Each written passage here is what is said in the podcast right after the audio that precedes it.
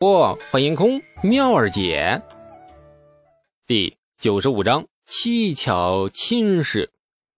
李素躬身行了一礼，刚退了两步，李世民忽然说：“哦，对了，你那个小陶罐不能总叫他小陶罐吧？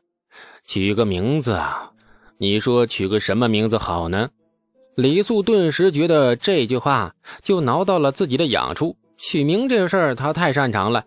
当初那五步岛一直引以为今生恨事，今日必须雪耻。温柔岁月，李素不加思索脱口而出。这李世民不负所望，答应的非常爽快。好，就叫震天雷。哎，大家还能不能愉快沟通了啊？温人岁月我，后面还没说完呢。你震天雷是个毛线呢？走出了太极宫，李素发现宫门外有位礼部官员等着他。见李素出来，官员上前笑着拱手为礼。李素急忙回礼。二人喧嚣几句之后，官员才慢吞吞地告诉他，泾阳县子的爵位已经在礼部造册，很快便有诰封，呃，送至太平村李家，而且朝廷还拨给了一百亩地。不过土地每年的收成还得向官府交税。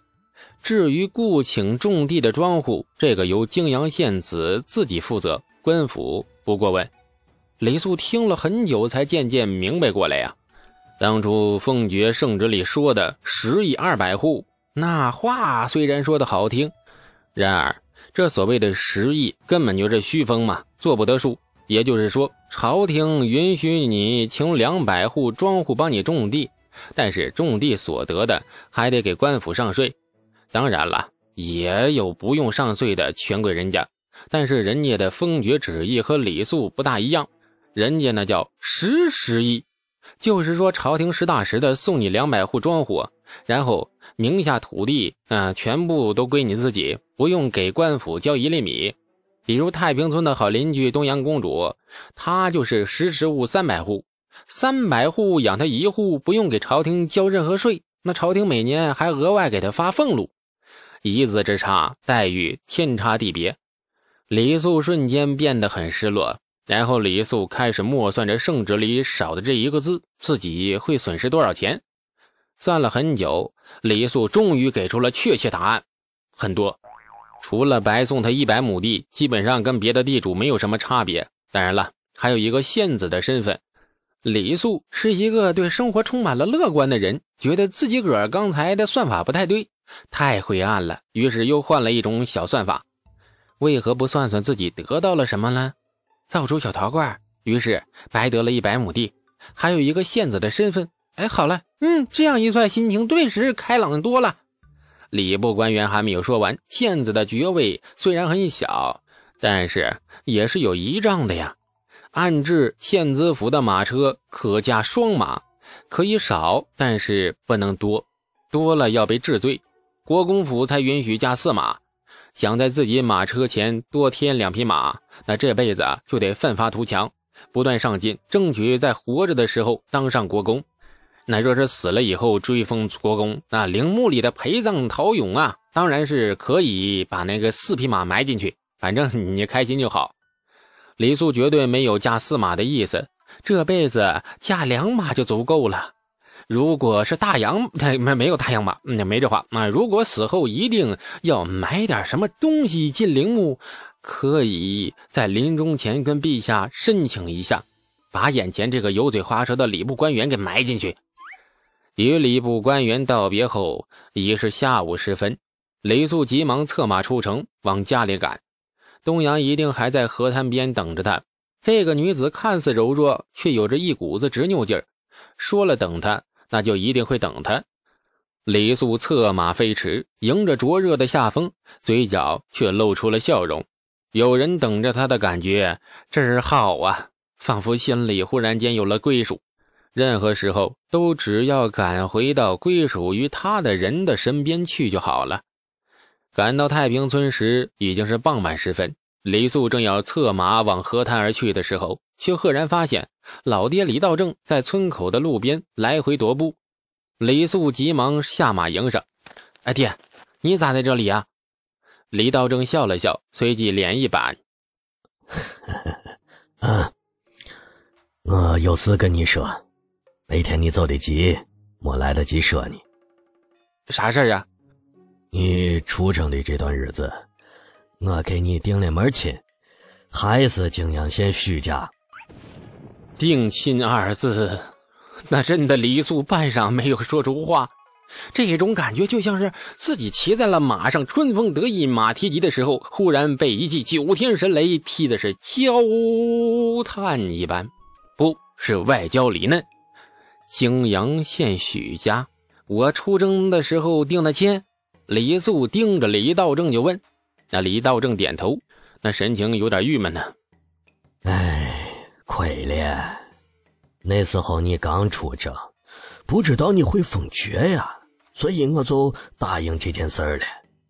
毕竟那个时候咱们家配徐家算是门当户对呀，但没有想到你会立功封爵啊！有了爵位身份，我就不一样了。娶商人家的女娃，说出去不好听啊。哎，亏了。虽然说。如今大唐百姓里士农工商一体，但是只是政治口号，商人终究还是要被鄙夷的，地位属于最低等。李素没有封爵之前，李家只不过是一个拥有二十亩地的小地主。当然了，暗地里印书卖酒等等，也干了一些商人的勾当。所以李道正对于商人结亲并不排斥。可是现在就不一样了，李素有了爵位呀。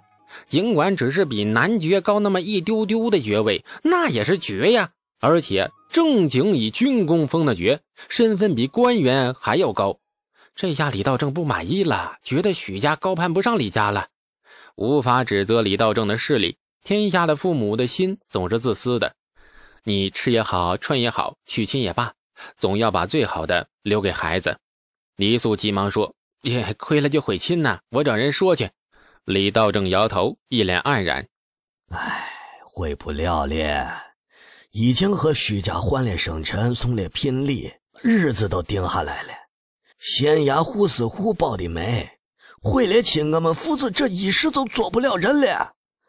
尤其是你刚被封了爵，马上就回商人的亲事，我传出去是会被人骂的，朝里的言官不会放过你的。李素面孔迅速失去了血色，一脸苍白的盯着李道正。可以悔亲的，大不了我不当这个破爵了，我去找人说双倍不，再加十倍聘礼送去，算是赔偿。说完，这李素转身便跑，却被一双粗糙的大手死死揪住了胳膊。哎呀，谁说要回亲了？回了亲，咱李家的脸还要不要了？上人的闺女又咋样？啊，说出去不好听，但也比回亲强嘛。不准回，亲事要照办，就定在下个月。李素脸色由苍白迅速化为了铁青，充血的眼睛也盯着李道正。李素深呼吸，提醒自己不要跟老爹吵，更不要发火，这是大逆不道。然而还是觉得一股邪火在胸腔里乱窜，使劲的甩掉揪住自己胳膊的手。李素压住了火气，爹。如此轻易把我的一辈子决定了，你不觉得太草率了吗？啊，草率不？李道正呆了片刻，他没想到这件事情令李素如此不满。印象里，儿子似乎永远是那个温吞懒散的模样，永远不曾见他生气的样子。然而此刻，李道正分明从儿子眼中看到两团燃烧的火焰。那可是十六岁的少年了，不是正是成亲的年龄吗？他到底气什么呢？哪里草率了？不草率，聘礼、媒人、生辰，该有的啥都有。你气啥嘛？再说徐家的闺女也不错，泾阳县有名的淑德闺女。胡一思还把她的绣活拿给我看过呢，绣的呀确实好。那么好的姑娘家，不计较以前害你的谣言，还主动上门求亲，你说？我咋能不答应吗？李道正说的硬气，还是多少有几分解释的意味。李素皱了皱眉，主动上门求亲，许家吗？对呀，许家主动求的亲。当初县城里说你光求偶不给钱，坏了名声。徐家当时是退了亲的，后来又不知道咋了，又请了胡师傅上门说和了，说是再商议商议。这商议几句啊，就定下来了。李素的眉头皱得更紧了，这事儿透着蹊跷啊！很少听说女方主动找男方求亲的，更何况求亲的对象还是他这个逛青楼不给钱那个混账。但凡脑子没被夹过、没被猪亲过的女方家长，都不会选择这样的混账女婿吧？李素忽然察觉这事儿不简单呐，回想。昨日回家路过泾阳县青楼的时候，恰巧遇到许家老爹。当时他不但脸红了，而且表情很奇怪。现在想来，应该是有原因的。雷素发现麻烦找上门了，这个麻烦很大呀。尽管这桩亲事里面有太多的疑窦，然而终究日子定了，聘礼下下了，几乎是板上钉钉的事。想要改变它很难。天已黑了。李素急忙跟老爹说了一声，然后往那河滩边跑去。东阳一定还在等他。这傻姑娘若是没有见到他的人，等到天亮都不会走。跑到了河滩边，一群黑影站在离东阳不远的树林边，那是公主府的侍卫。出了劫舍利的事情之后，侍卫们再也不敢让东阳单独外出。熟悉的大石头上，东阳静静地坐着，手托着腮。天色太黑，看不清眉眼，却看见了月光印在他眼睛里，亮晶晶的，像两块浮在半空的宝石。喘着粗气跑到东阳身边，东阳转过身，看着他笑。还以为你被父皇召见，耽搁了时辰，出不了城呢。呃，我不来，你还等我吗？东阳点头，理所当然的模样。等啊，说好等你的嘛。